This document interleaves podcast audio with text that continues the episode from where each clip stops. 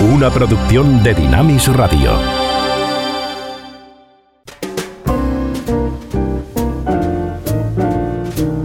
Ruta 66. Un recorrido con José de Segovia por la cultura popular a la luz de los 66 libros que iluminan el camino de la vida.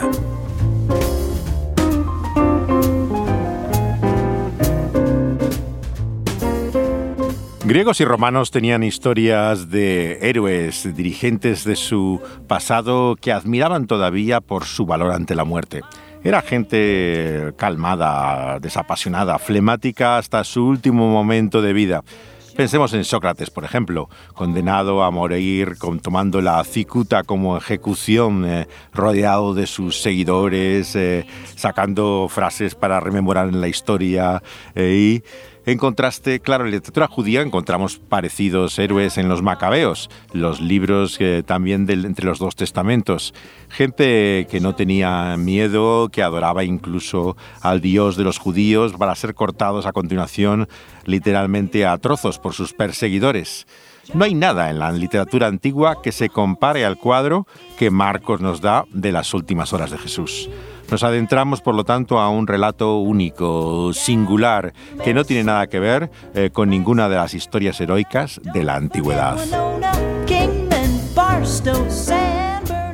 Nuestra sintonía hoy tiene el sonido de la costa del Pacífico. Es una cantante de jazz que se llama Jim Fry Sidwell, que tiene esta tremenda voz de contraalto y este sonido realmente eh, suave, casi de soul en el clásico, eh, que da sintonía a nuestro programa Ruta 66.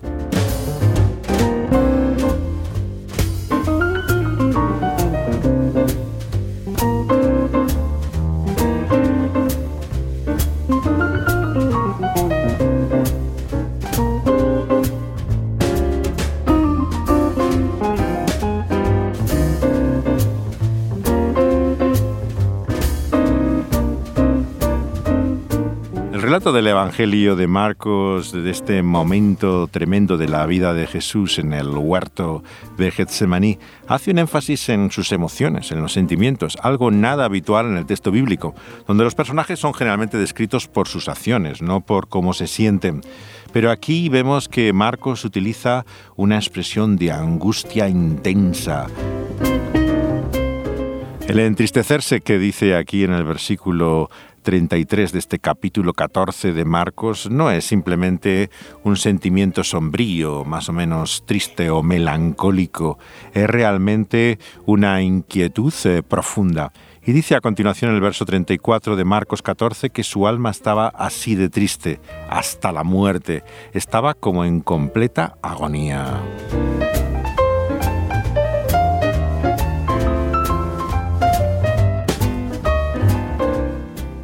Y agonía también es la que sufría Bob Dylan cuando tras esos cuatro meses de discipulado en la comunidad de la viña había entrado en su nueva fe cristiana y se encontraba el rechazo de todos cada vez que actuaba con sus nuevas canciones.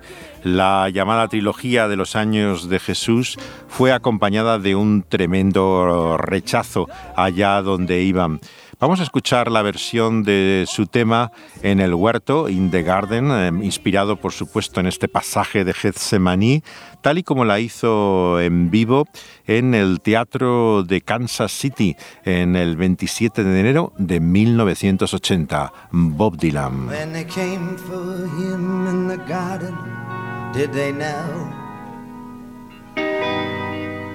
they came for him in the garden, did they know? Did they know he was the Son of God? Did they know that he was Lord? Did they hear when he told Peter, Peter, put up your sword? When they came for him in the garden, did they know?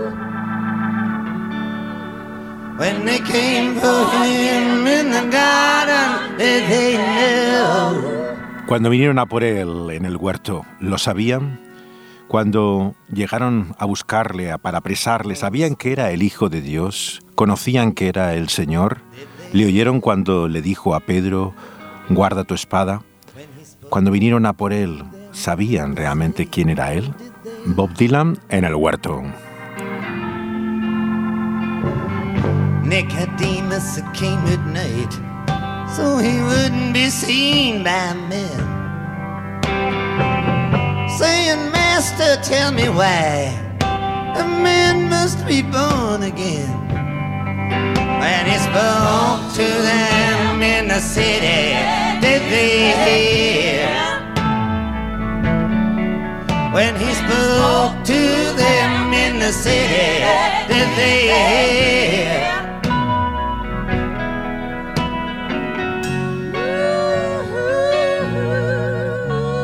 Cuando les habló en la ciudad, ¿le escucharon? Cuando Nicodemo llegó a él de noche para que no le viera la gente y le dijo, Maestro, dime, ¿por qué alguien tiene que nacer de nuevo? Cuando les habló, ¿le oían?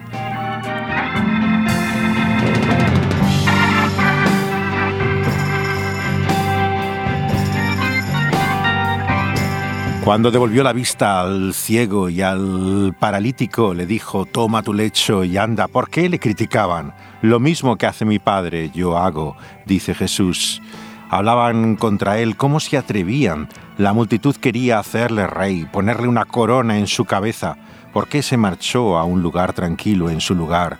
¿Por qué estaban en contra de él? ¿Cómo se atrevieron? Bob Dylan en su concierto en Kansas City, el año 1980. When he healed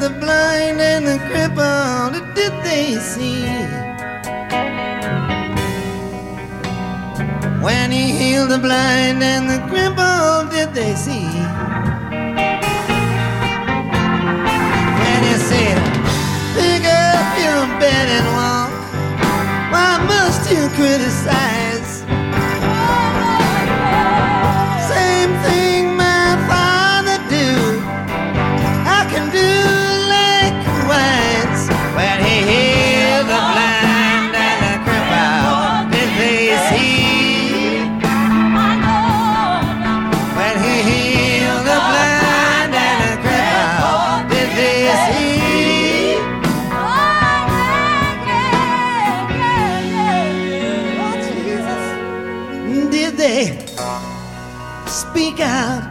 Against him did they dare? Did they speak out against him?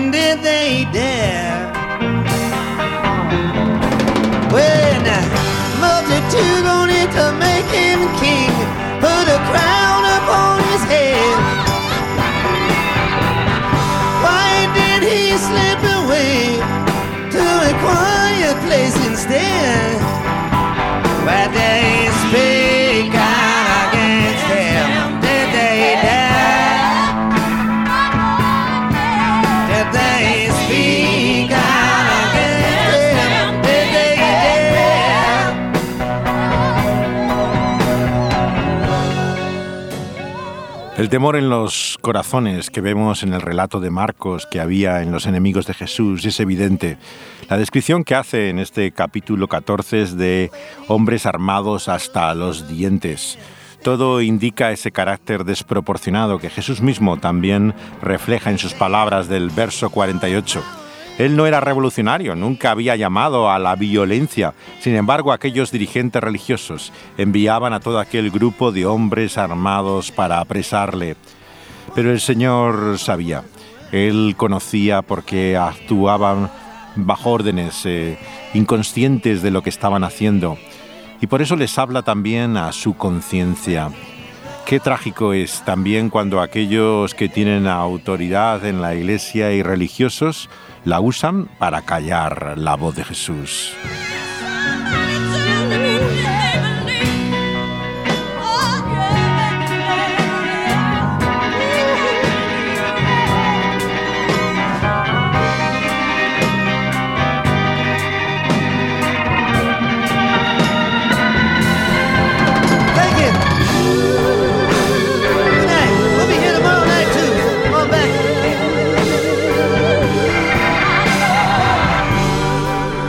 El ambiente que se dio en aquellos conciertos de Dylan es inenarrable. Por un lado, como hemos dicho, estaba el rechazo, que una y otra vez se refleja incluso en los textos de las canciones, ¿no?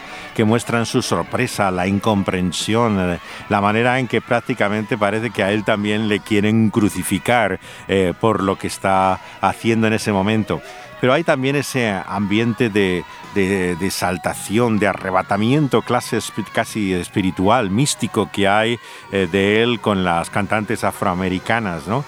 Y eh, se dice que antes de los conciertos se reunían y se les veía en círculo estar haciendo oraciones, preparándose como si estuvieran ante un culto, una celebración eh, espiritual, ¿no? Y a la vez que Dylan, en aquellas reuniones de estudio bíblico que hacía este antiguo pastor eh, luterano eh, que da lugar a la comunidad de la viña Gulliksen, se convierte también en este joven llamado Keith Green en la segunda vez que asiste a este grupo en el cual estaba Dylan, donde había hecho cuatro meses también de estudio bíblico con su compañera afroamericana. El, el segundo llamamiento que hace Gulliksen eh, responde que quiere re recibir esa misma fe, eh, el músico que tan trágicamente perdería su vida en un accidente de avioneta. Es Keith Green.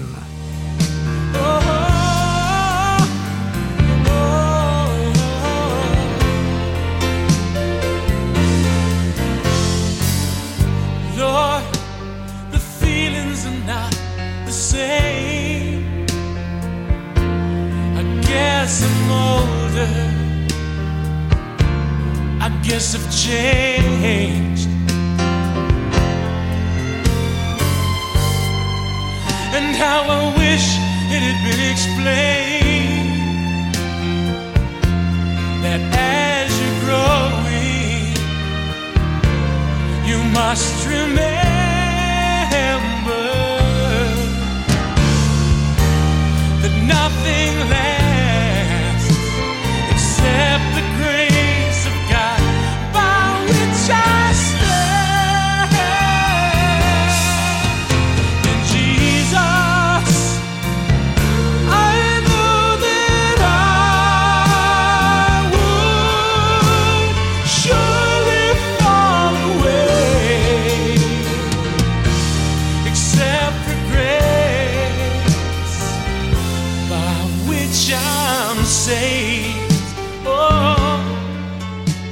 Gracia por la que estoy, Grace by Which I Stand, se llama esta canción de Keith Green, eh, que ha contado también en alguno de sus primeros discos con el propio Dylan, tocando la armónica, puesto que se conocían de la comunidad de la viña.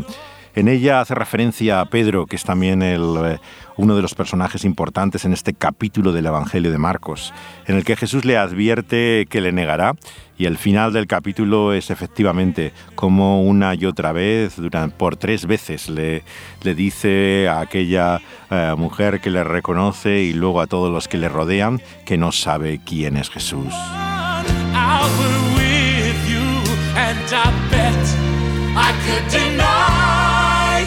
to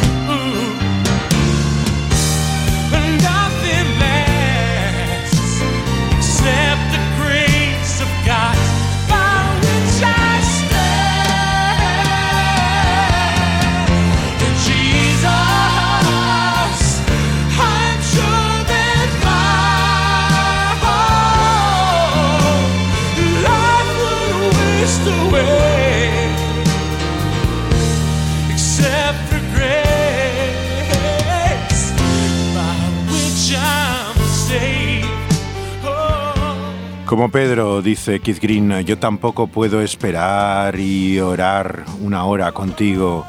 Yo creo que también te negaría. Nada permanece, excepto la gracia de Dios, por la cual me mantengo en Jesús. Y estoy seguro que mi vida no se arruinará, porque por esa gracia soy salvo.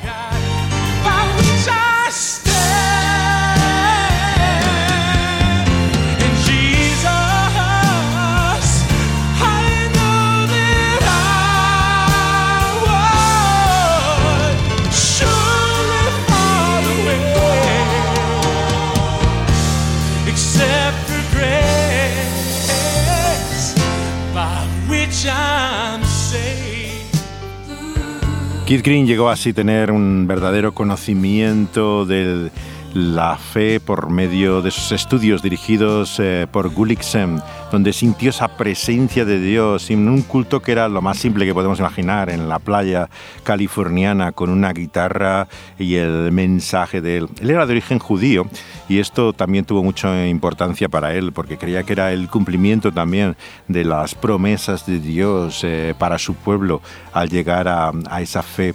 Él graba muy poco tiempo, claro, en el año 76 hace su primer disco en colaboración con Talbot, eh, Barry Maguire, el segundo capítulo de hechos, ¿no? Pero luego se aparta inmediatamente de lo que es esa industria incipiente para hacer un proyecto independiente totalmente, el que tenga oídos para oír, el año 77, ¿no? Y el disco en el cual el propio Dylan eh, toca um, la armónica. Eh, finalmente establecido en el Valle de, San Fernando a finales de, los 70. Eh, eh, tiene su última época justamente antes del el accidente de, de avioneta que ocurrió en el verano del año 1982.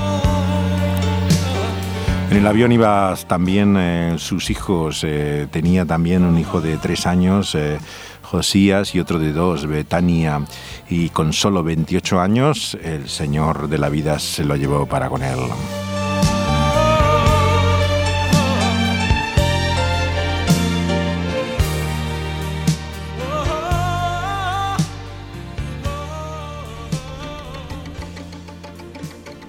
El sacrificio que Jesús hace vemos que ha inspirado a muchos, pero también hay ecos en la, afición de ese acto de entrega, de ofrenda de amor por el cual se produce la liberación pero pocas en un transcurso de una historia en la cual la oscuridad sea lo que impere.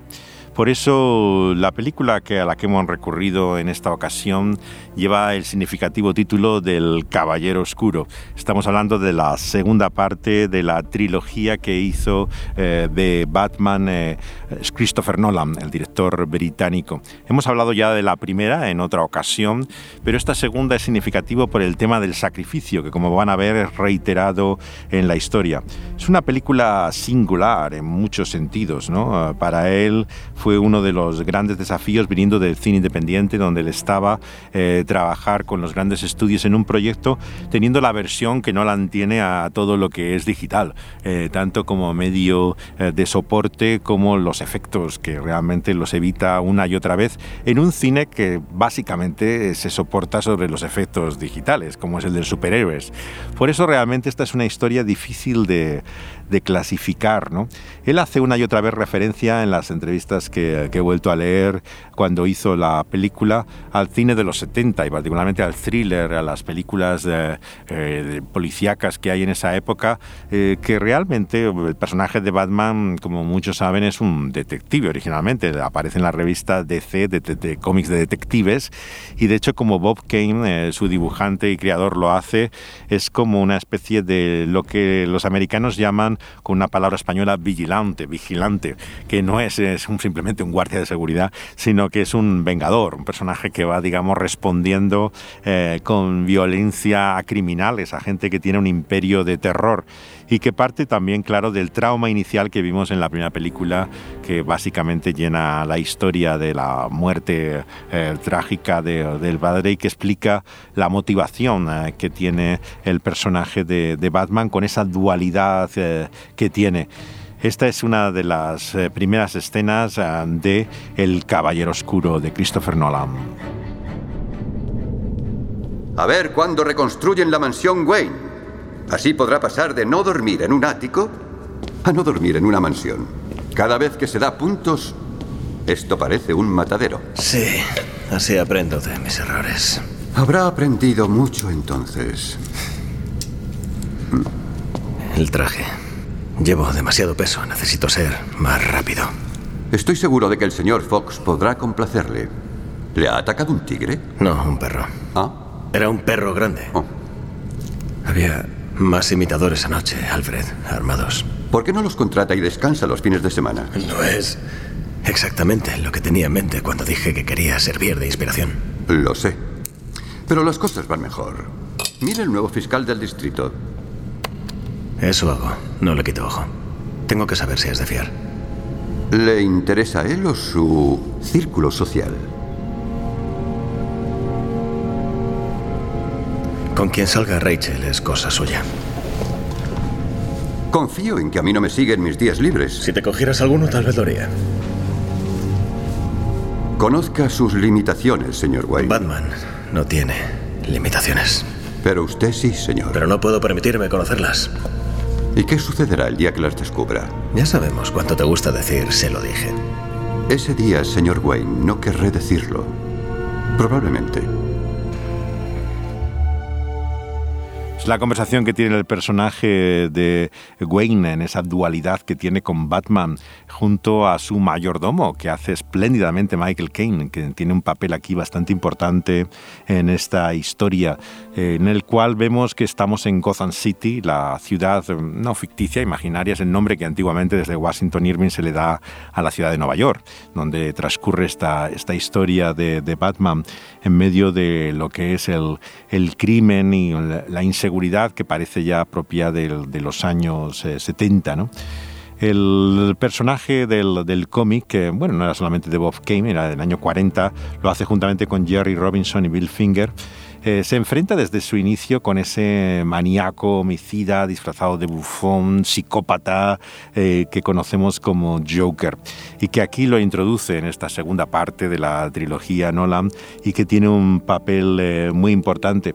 Pero también el fiscal al que hacen referencia aquí es un personaje propio de esta, de esta entrega que a Nolan le interesó muchísimo, es Harvey Dent, es un fiscal de, de distrito y que es en cierto sentido casi diríamos el protagonista de la historia del Caballero Oscuro, que tiene, como vamos a, intuir ya, un ribete eh, trágico. ¿no? Eh, se convertirá en un terrorífico personaje que se llama Dos Caras, pero que no se menciona en ningún momento en la película el nombre que adquirirá, y lo interpreta Aaron Eckhart. Eh, el principio, como vemos, tiene el lado luminoso de la justicia que el propio Batman describe hay casi un aire casi de western, ¿no? En esta historia un poco de, lo que parece el representante de la justicia, al estilo un poco del hombre que mató a Liberty Balance de Ford, ¿no? Y eh, junto eh, con este personaje más, mucho más difícil de controlar que, que hace Batman. Se podría decir incluso que pese a la idea inicial de, de Goyan y de Goya de convertir a Dente en el personaje clave, lo hace en parte, ¿no? puesto que el Joker compite una y otra vez con la atención del, espectador, ¿no? Eh, que se introduce muy tempranamente en esta historia. ¿Quieres saber de qué son estas cicatrices? Mi padre era un alcohólico y un animal. Y una noche se le fue la olla más de lo normal. Mi madre cogió un cuchillo de cocina para defenderse. A él no le hizo ninguna gracia. Ninguna. Y... Delante de mis narices le clavó el cuchillo a la vez que se reía. Se volvió hacia mí y me preguntó, ¿por qué tan serio? Vino hacia mí con el cuchillo. ¿Por qué tan serio? Y me metió la hoja en la boca. Vamos a dibujarte una sonrisa en esa cara. Y... ¿Por qué estás tan serio? Esta es una de las versiones que da el Joker de su sonrisa.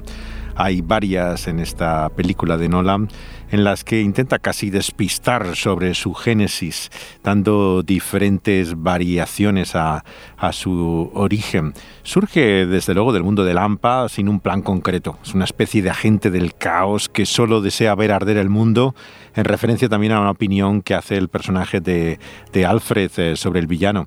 Tiene una falta de objetivos, de motivaciones, que lo hace particularmente enigmático, un enemigo letal, insobornable, que no tiene límites éticos, como se subraya a lo largo de todo el metraje, pero sobre todo en la escena del interrogatorio, ¿no?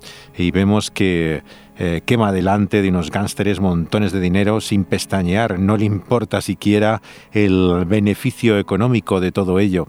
La caracterización de Heath Ledger eh, que hace del personaje también le da una especial fuerza a esa retorcida maldad, carácter impenetrable, remarcado por ese maquillaje de payaso sin completar, demostrando que no responde a una estética ni un método con constante referencia siempre a la idea del juego, algo que se puede ver como una eh, referencia también eh, a otras historias en las cuales, eh, como su nombre indica, es el jugador, el Joker, ¿no? que plantea a partir de su juego ese caos que vemos en la sociedad. Frente a ello vemos lo que es el propósito del orden y de la justicia. En ese sentido, al volver al texto del Evangelio, y esa copa que es una metáfora de la ira de Dios sobre esa maldad humana, sobre esa distorsión de que trae el caos en su perversión. Vemos como finalmente eh, caerá ese juicio de Dios eh, y hará beber como de una copa. Y es en ese huerto de Getsemaní en el cual Jesús se vuelve al Padre y ve delante de él la realidad de su ira, el abismo, la enorme eh, cima que hay, la nada que, a la que se enfrenta al beber de esa copa. En él, ese Dios que es todo justicia y todo amor. Y es como si comenzara a experimentar esa desintegración espiritual, cósmica, que ocurrirá cuando finalmente se separe del Padre en aquella cruz. Muchos pueden decir, bueno, a mí no me gusta la idea de la ira de Dios, yo prefiero ese Dios de amor. El problema es que si quieres un Dios de amor, tienes que tener un Dios de ira. La gente que verdaderamente ama puede verdaderamente enfadarse, no a pesar de su amor, sino por causa de ello, precisamente porque le importa a la persona amada, es que despierta su ira. Cuando ves a personas que están siendo dañadas, abusadas, te enfureces. Eh, ves de esa forma eh, lo que están sufriendo y por amor respondes así. Así cuando vemos a tantos destruyéndose a sí mismo, eh, no es que perdamos el sentido y la razón porque no nos importen, es porque verdaderamente sentimos por ello esa ah, preocupación que viene del verdadero amor que surge la ira. La capacidad, por lo tanto, que muestra ese Dios y Señor del universo para mostrar su justicia en ira está expresada en esa copa que Jesús ve que ha de tomar, porque o lo hace Él o tenemos que sufrir nosotros las consecuencias de nuestro mal.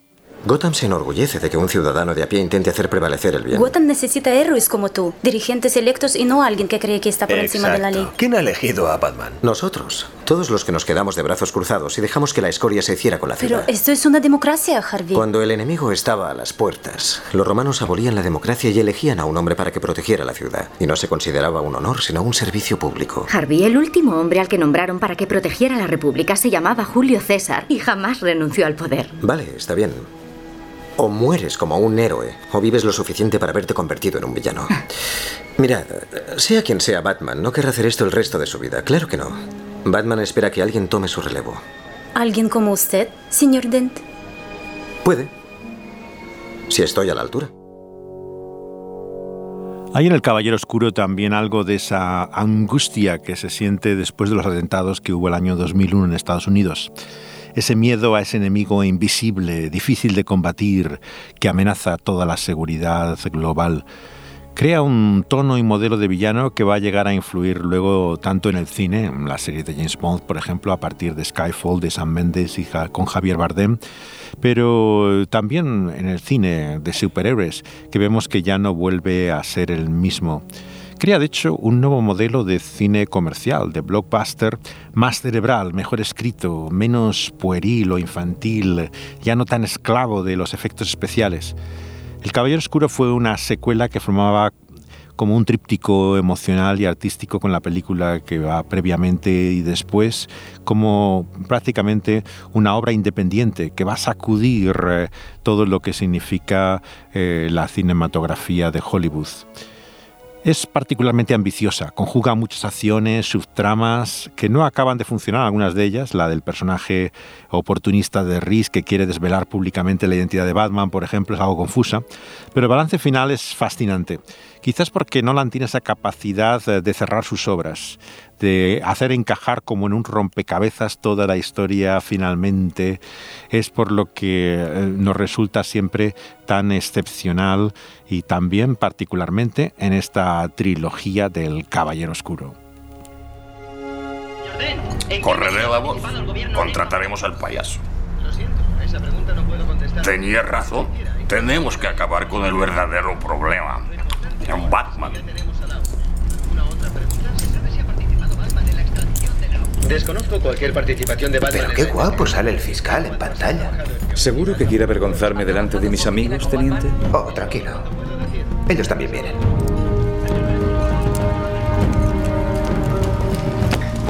Venga, estate quieto. Tranquilízate. Buen viaje, el billete solo de ida. 712 cargos por extorsión, 849 cargos por corrupción, 246 cargos por fraude, 87 cargos por conspiración para cometer asesinato, 527 cargos por obstrucción a la justicia. ¿Cómo se declaran los acusados?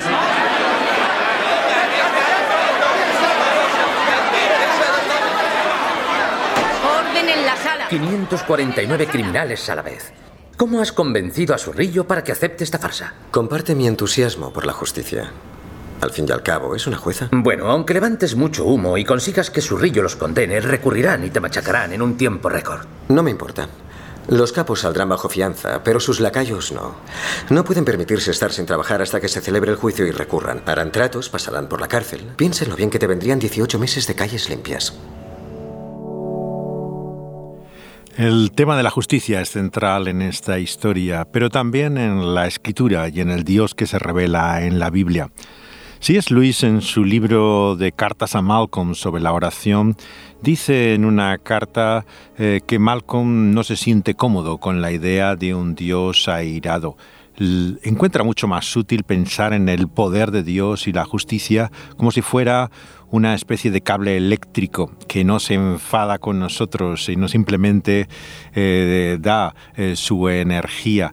Pero Luis le contesta, supón, eh, ¿qué ocurriría si sustituyéramos la imagen de ese cable por la majestad airada? Esto nos llevaría a la desesperación porque solamente aquel que está airado puede perdonar. La electricidad no puede hacerlo.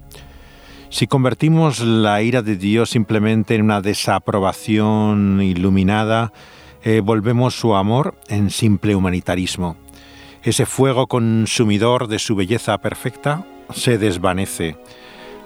Perdemos totalmente lo que significa su sentido de justicia. Está muriendo gente, Alfred. ¿Qué crees que debería hacer? Aguantar, señor Wayne. Resistir. Le odiarán por ello, pero en eso consiste ser Batman. Puede vivir al margen. Puede tomar una decisión que nadie más puede tomar. La decisión acertada. Hoy he descubierto lo que Batman no puede hacer. No puede aguantar esto. Hoy puedes decir, se lo dije. Hoy no. Quiero hacerlo.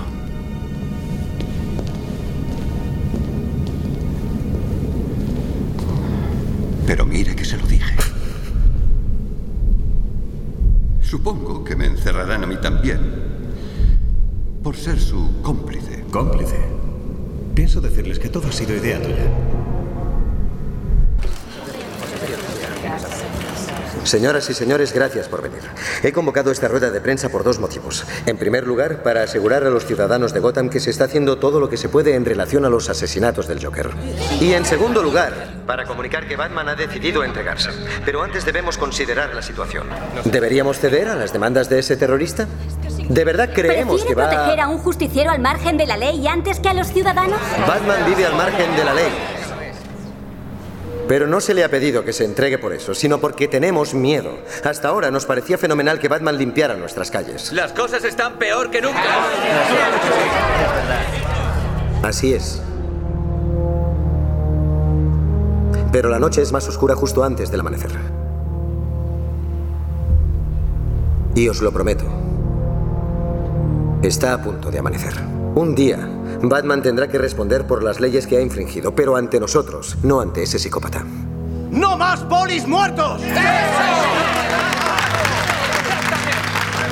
¡Queremos que se entregue! ¡Queremos verle la cara! Muy bien, adelante, detened a Batman. La petición de la multitud de que detengan a Batman y la voluntad también expresada aquí por la autoridad nos recuerda a esa entrega voluntaria, a esa ofrenda sacrificada eh, que hace Jesús en el centro del Evangelio. Él, el justo, que ha venido a traer la redención por medio de su ofrenda, la de su propia vida.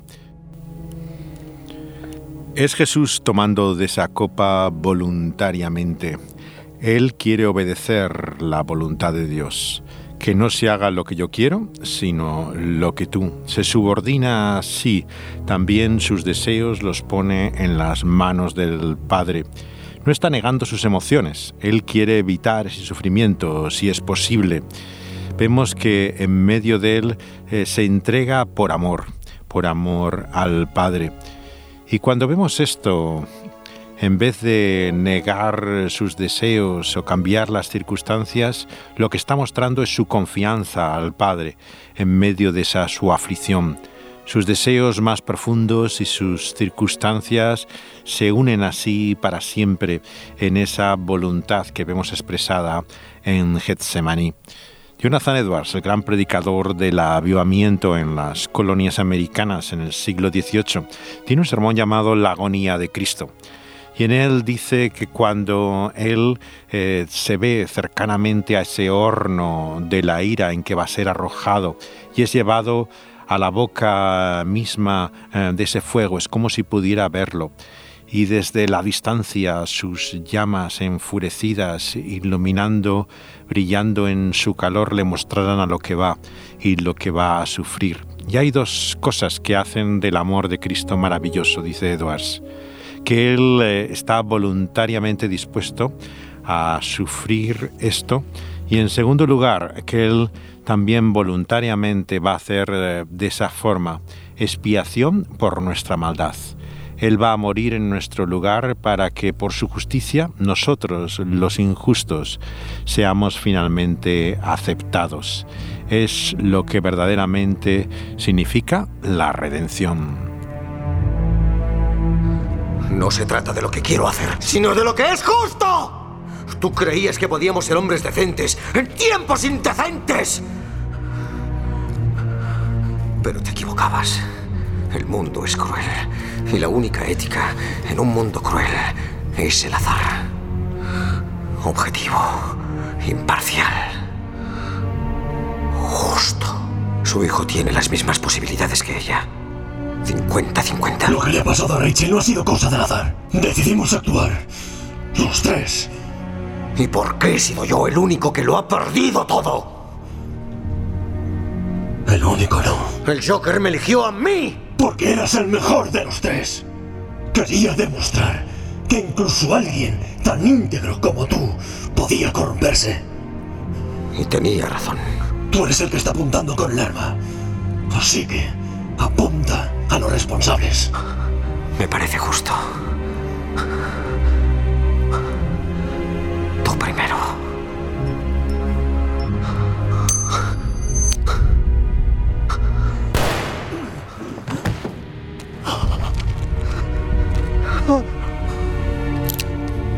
Me toca.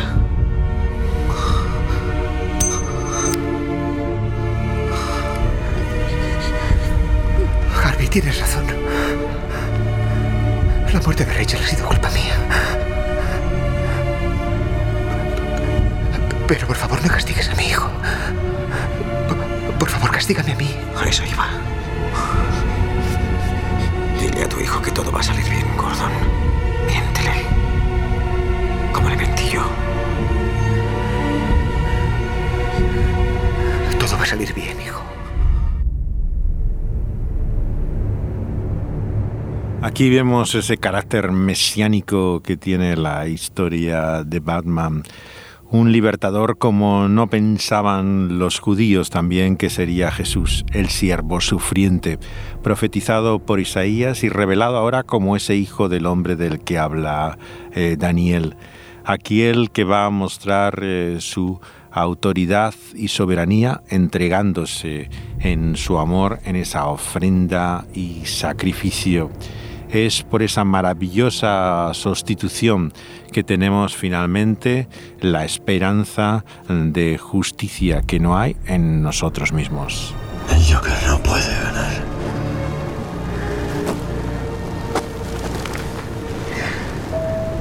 Gotham necesita a su verdadero héroe.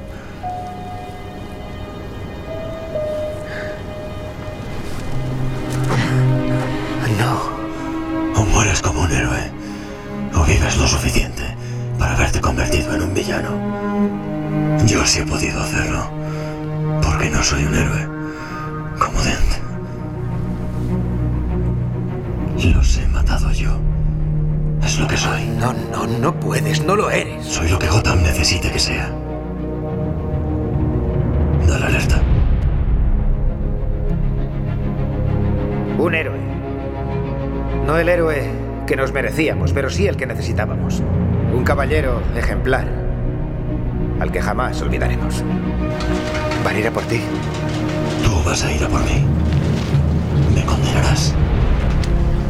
Me echarás a los perros. Porque eso es lo que tiene que ocurrir. Porque a veces la verdad no es suficiente. A veces la gente se merece algo más. A veces la gente se merece una recompensa por tener fe.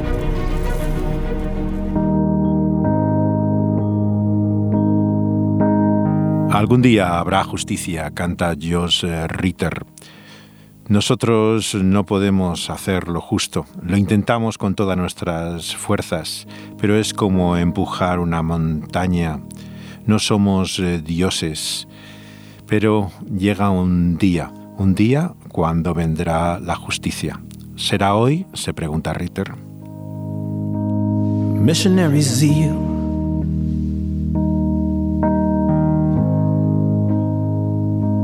Mercenary eyes.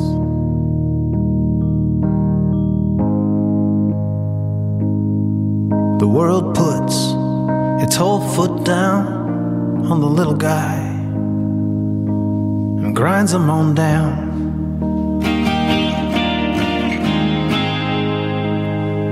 Back to the dust from whence he came.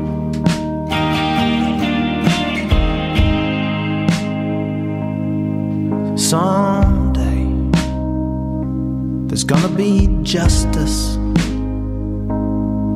Will it be today?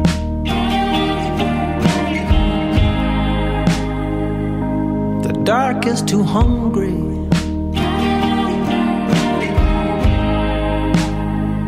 Nothing's ever quite enough.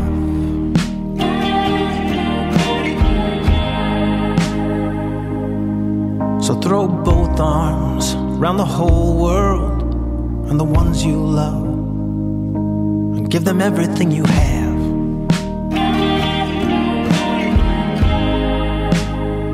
From what cannot be repaid.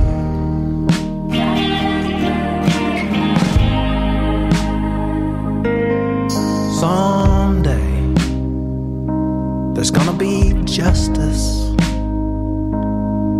Will it be today?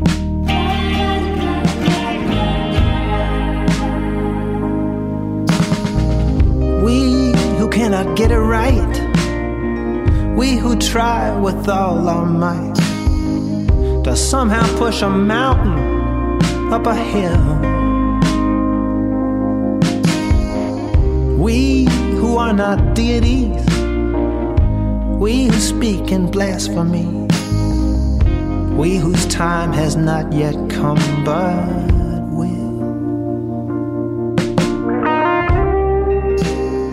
Algún día canta Josh Ritter, Someday, este cantautor americano que tiene tantas referencias siempre a la fe, aunque claramente no se muestra como cristiano. Él nació en Moscow, en Idaho, en Estados Unidos, eh, fascinado por la música folk. Él estudió neurociencia porque sus padres son neurocientíficos y después de graduarse se fue a Escocia, donde estuvo también estudiando antes de volver a Providence, Rhode Island, en Estados Unidos, donde comenzó en la música tocando en vivo en muchos lugares de Boston a principios de este nuevo siglo.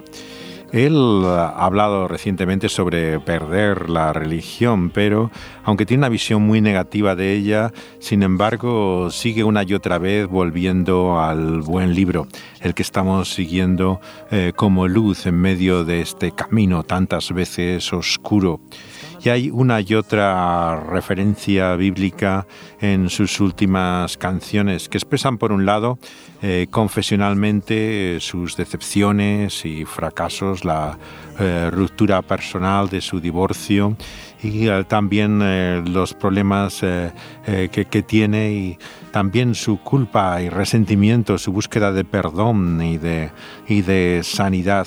Pero sobre todo en este tema eh, de este año 2023, su convicción profunda verdaderamente de que finalmente triunfará la justicia, algo que eh, apuntaba ya en su octavo disco, El Sermón sobre las Rocas, ¿no? en el cual mostraba en medio de predicadores y asesinos, desamantes y eh, bebedores, eh, la luz que finalmente espera que venza sobre la oscuridad.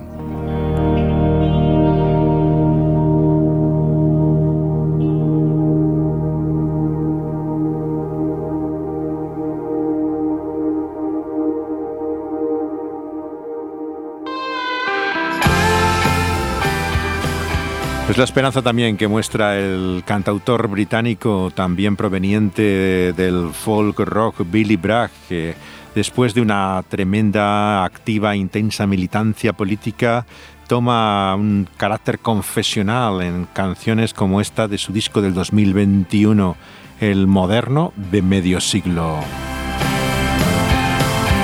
Ten misericordia de nosotros, Padre, que vivimos en medio de esta era de tormentas. Have mercy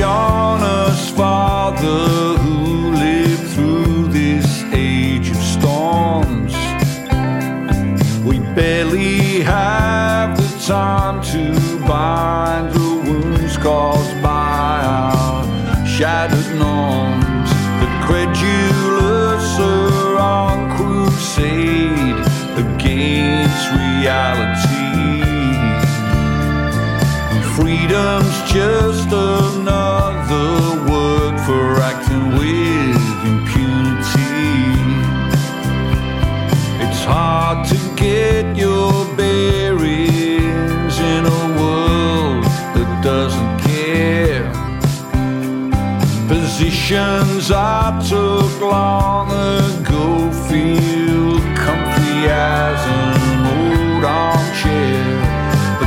that pull the statues down, they challenge me to see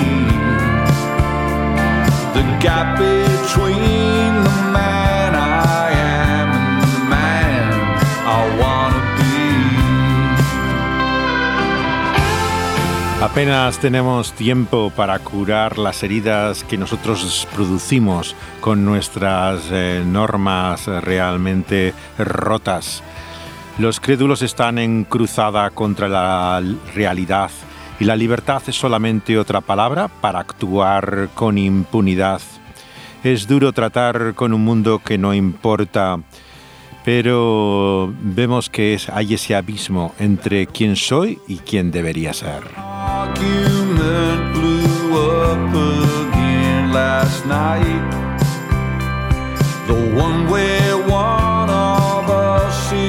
wrong, but both of us feel in the right.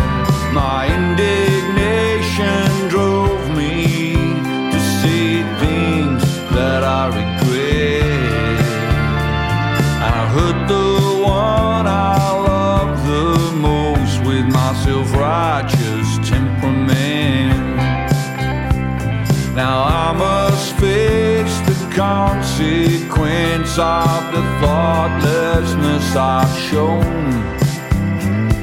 It wasn't my intention to spend this evening all alone, but wounded pride is all I have to keep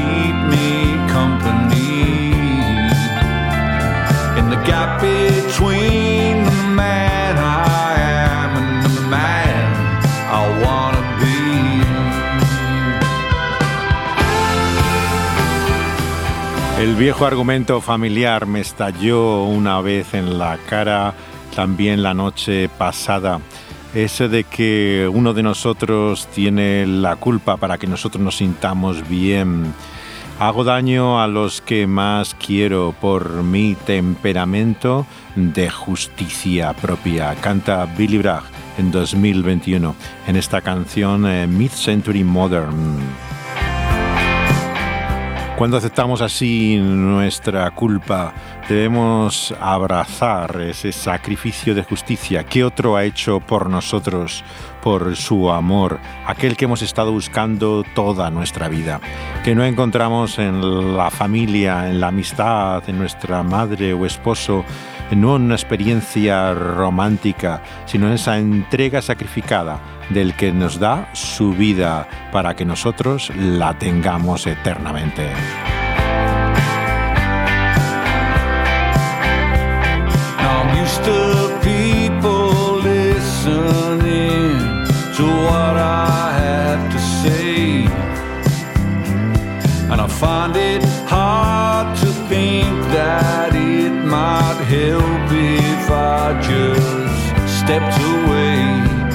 Adjusted my perceptions to reflect reality. And the gap between the man I am and the man I wanna be.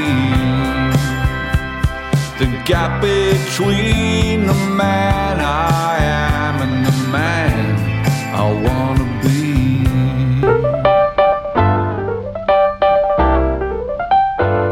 ahí estamos, en ese espacio entre lo que somos y lo que deberíamos ser, como canta Billy Bragg. Y lo vemos a, esa luz que ilumina la oscuridad, que pone en evidencia lo que está en tinieblas, la que ha venido a este mundo por medio de Cristo Jesús, el Hijo de la Luz, el Dios encarnado. Seguiremos en este viaje de la vida eh, meditando y considerando nuestra realidad a la luz de este buen libro. On Route 66, it winds. Continuaremos con este momento trascendental de la historia del Evangelio según Marcos en nuestro próximo programa. Pueden escuchar los anteriores también cuando son subidos como podcast después de haber sido emitidos en vivo por Dynamis Radio. Pueden oírlos eh, después de su emisión en la plataforma que tiene la emisora en SoundCloud. Eh, como El Pulso de la Vida, así como en Evox, la popular plataforma de podcast y la más internacional sin duda que es también Spotify.